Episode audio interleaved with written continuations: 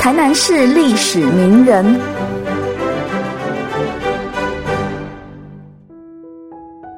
赤坎女史蔡碧莹，一位横跨清代、日治的台南古典诗女诗人。蔡碧莹出生在一八七四年，也就是清穆宗同治十二年。她是府城一个书香世家的独生女，这样的一个身份，紧紧系连着她的一生。她的婚姻，她的文学成就，在府城有三个俗语是和蔡碧莹相关的，那就是“蔡姑娘”、“一妇二夫三举人”，还有一个歇后语是“蔡姑娘给安给了哎”。蔡碧莹的父亲蔡国林。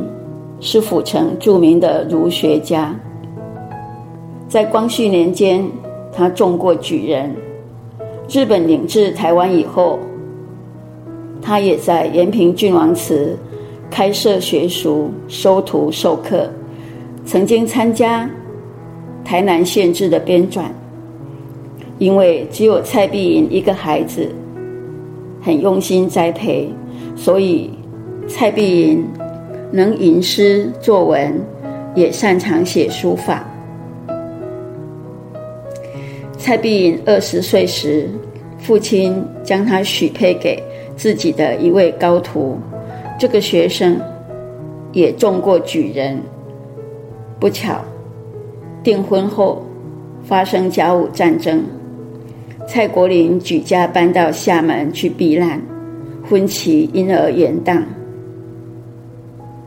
在不久，这个未婚夫竟因故死亡。蔡碧云在厦门听闻这个噩耗，自请还台奔丧，而且以守节自誓。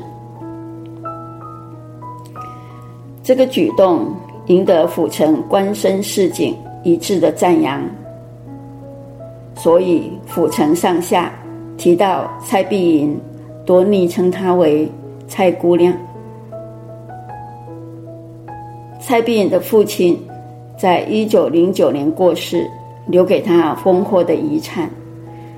但是六年后，一九一五年，蔡碧颖四十一岁那年，他却招赘府城一位有才子之称的罗秀慧为夫。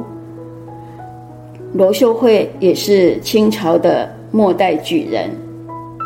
这样的话，蔡碧莹的父亲。先后两任的丈夫都是举人，所以呢，台南的市井间又有一夫、二夫、三举人这个说法流传。可惜的是，这场婚姻并没有带给蔡碧莹平安幸福，反而在府城留下一句歇后语：“娶姑娘嫁安嫁了哎，这个嫁了哎。”就是给了哎，在形容人自找麻烦，自己找罪受。在台湾的旧社会，在仍然奉行女子无才便是德的那个时代，有机会学诗写字的女性，像凤毛麟角一样稀少。今天网络上的智慧型全台诗知识库。收录了台湾三百年的古典诗人，其中女性诗人大概不出十位，而台南就有蔡碧莹、石中英、黄金川三位，可以看出台南的文化底蕴和开放的观念。三人中最早引起诗坛注意的便是蔡碧莹，她写的诗。诗质不错，也常发表在《台湾日日新报》《台南新报》《台海诗珠》等报刊。他还积极参与诗社的活动，譬如说联营静坐，甚至在一九三零年，台湾的第一个女诗人的传统诗社湘云诗社成立的时候，蔡碧云还是发起人之一，而当年她已经五十七岁了。可见他在诗坛的活力和受重视的程度。全台诗收录了蔡碧云的诗三十八首，分属十七个题目，作品不算多，但是在那个女性才华被掩盖的年代，已经足以为蔡碧云赢得“赤坎女史”这个称号。她的诗作内容大体可以分为两大类，一类是唱和挫正的。一类是抒情写景的，又以昌贺挫正的诗为多。这是由于旧时代女性的生活圈子小，比较封闭，局限了她们的思维和取材。不过，当一八九四年清日爆发甲午战争的时候，蔡碧云已经二十岁了。次年，台湾割让日本，成为日本的殖民地。而蔡碧颖的后半生多在这个年代，所以作为大变动时代的见证者，蔡碧颖也留下了感时抒怀的心痕。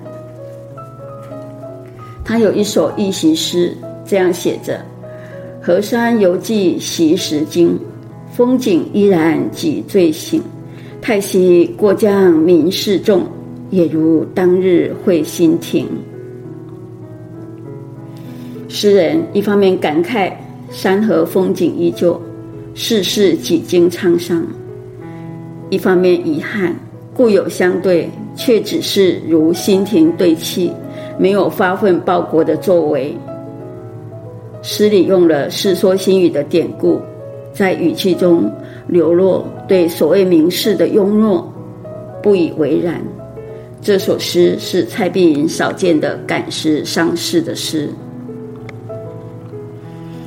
文学常常是时代的记录和反应，在蔡碧云的诗里，有不少历史地景的描绘和传统习俗的书写。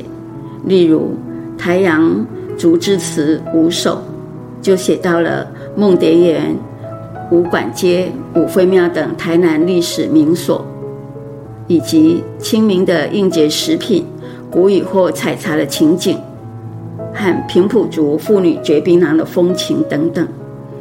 另外，在夏日春居杂感五首中，也描写了台湾在日治时期的乡野景致，勾勒了早期农业生活既勤劳又悠闲的生活情趣。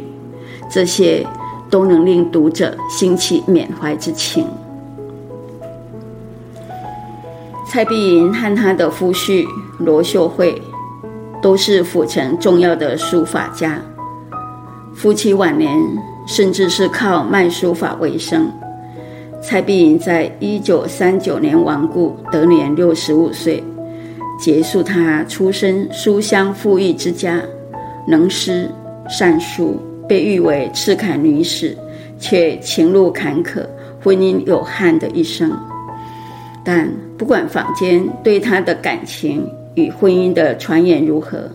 诗人留下来的是文学的身影，沧桑而美丽。